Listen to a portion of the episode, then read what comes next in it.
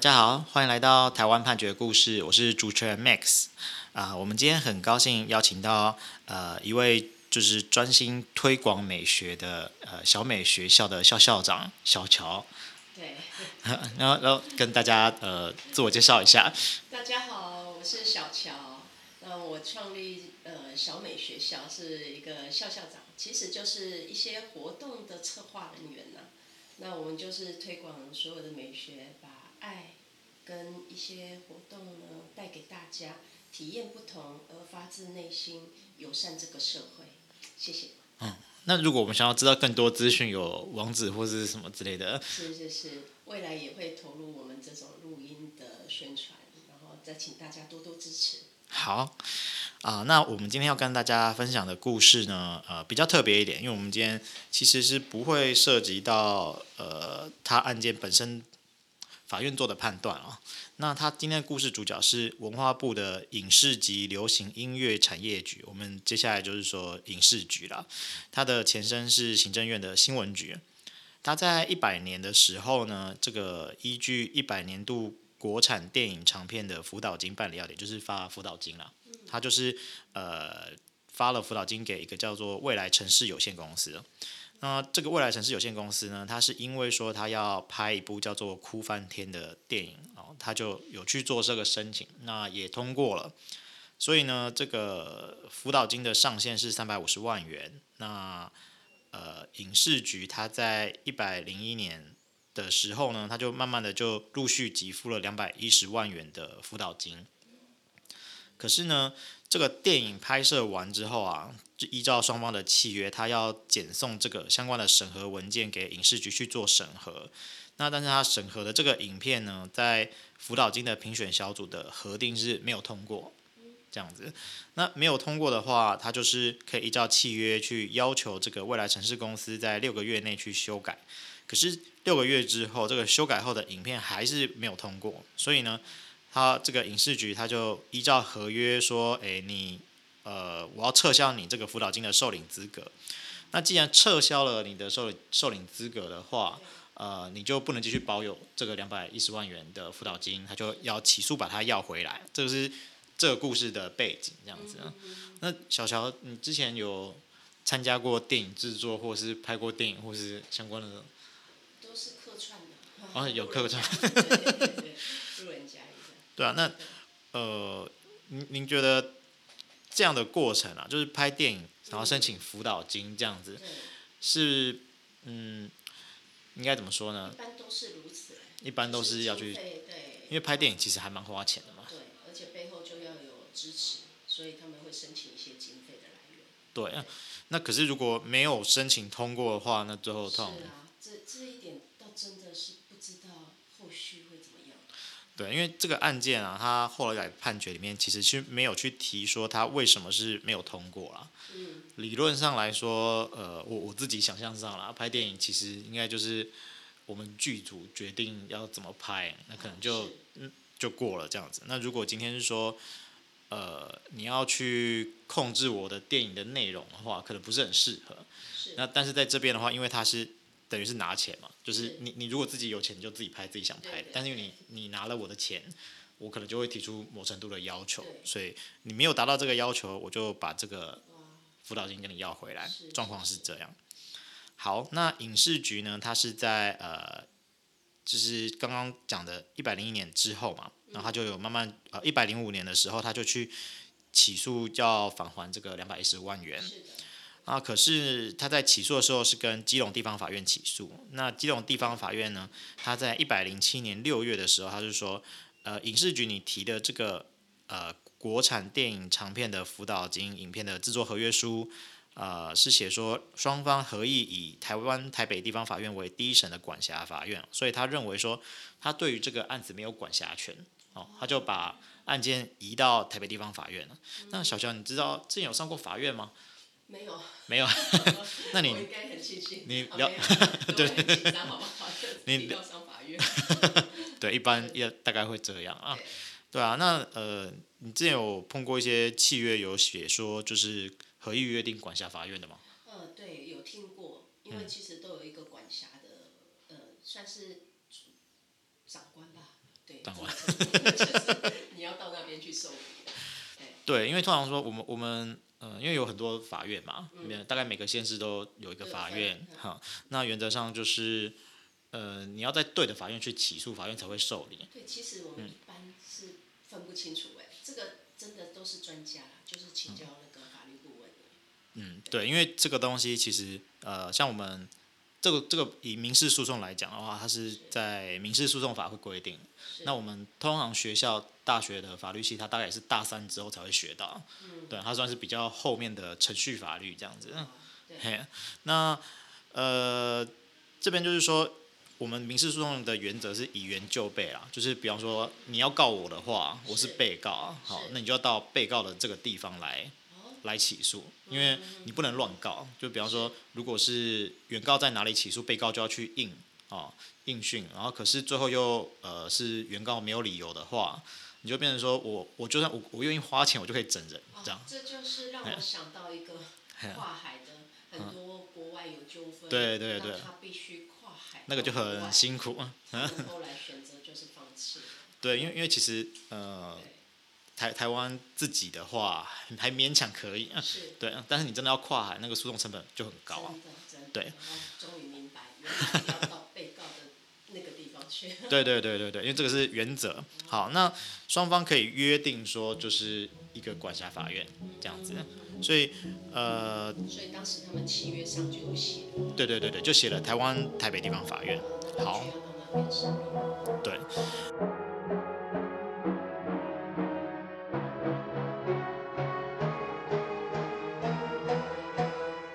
那到了台北地方法院的时候呢，这、我们刚刚说它是一百零七年六月的时候移过去嘛。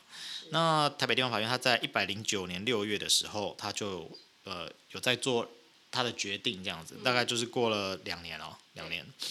那法院呢，我今天讲结论好了，它就是说这个案子呢，它本身是公法事件，公法事件的话，虽然你们有管辖权的约定，我还是没有管辖权。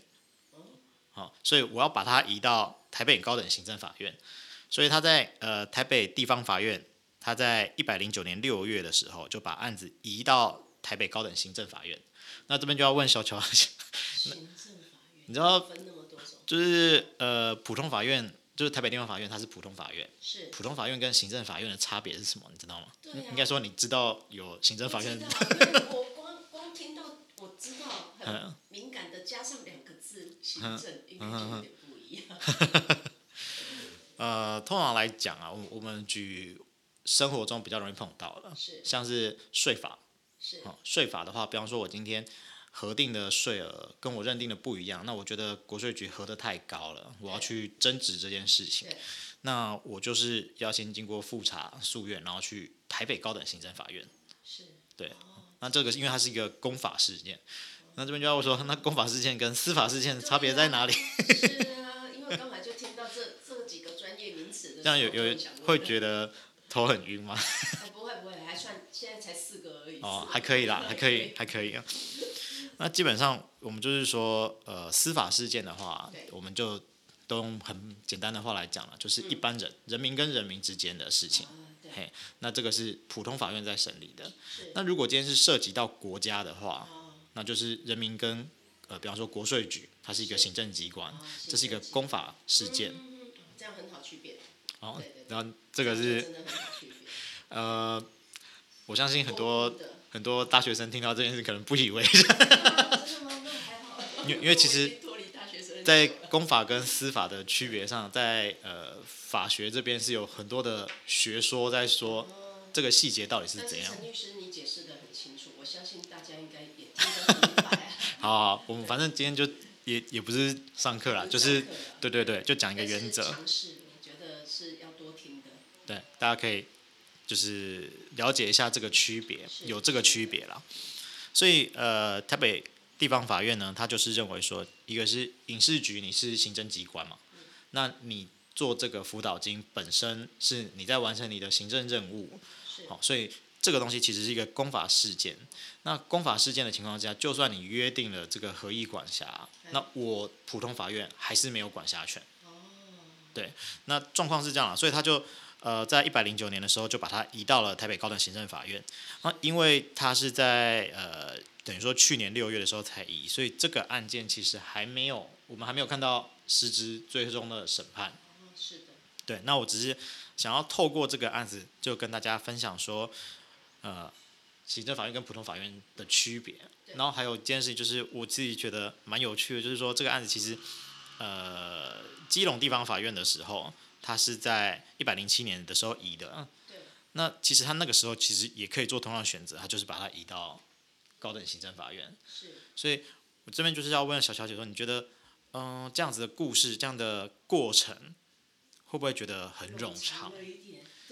对，就是说。真的要这么复杂吗？就是隔了隔了很多年，但是这个案子其实还没有开始审呢。是啊。对啊，嗯。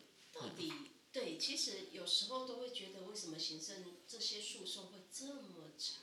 嗯。我们一般老百姓其实是不明白啦，说真的。嗯，您自己还没都没有上过法院嘛？对不对？因为我大概听到的都是每个人都说，这是漫长而艰辛的一条路。对，那你现在就知道有多漫长。对，然后可是其实我们我们说真的。是不太明白，嗯，是因为人力的不足，还是因为它的流程就是要一关一关太多关，嗯、然后层层的一直跑跑所有的文件啊，所有的流程，嗯、跑完就是这么久。其实我们也不知道发生什么事，说真的。这个其实就是你你如果有自己跑过一次，你大概就会知道它的状况。嗯、呃，像我自己之前是有在呃大法院那边待过，对，对，那其实。状况会类似，就是有一个案件进来的时候，他会先经过分案嘛，是对，有个分案流程，分到呃各个股别的法官啊，他会去看说，我这个月或这个礼拜的收案量多少。那其实有些法院每个礼拜每个月的收案量都很大，对，那他收到案之后，他就要先做初步的研究嘛。那可能以民事来讲，他可能就是要先呃。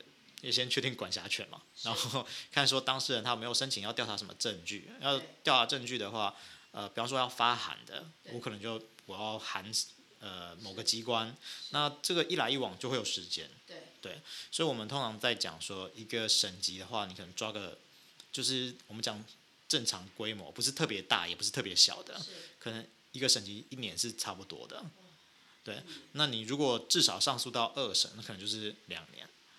对，所以其实程序确实是蛮久的。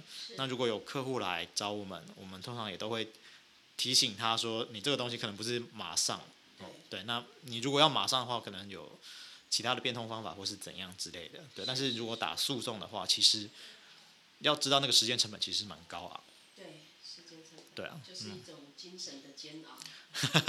对啊，当然也是看案件嘛。有的可能其实呃大老板他可能本身不缺钱，然后这个案子他就顺顺的打，他公司继续做，这样是好的，对吧？可是如果你其实呃就就是差这一笔救命钱，是，那你也许没有办法把希望都寄托在诉讼上。嗯嗯了解。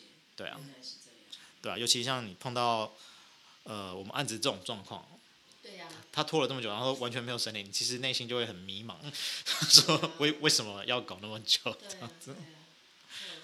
好啊，那有没有什么关于我们今天讲的故事没有特别想要提问？不会。好。刚才这样我已经至少很清楚了。好。谢谢。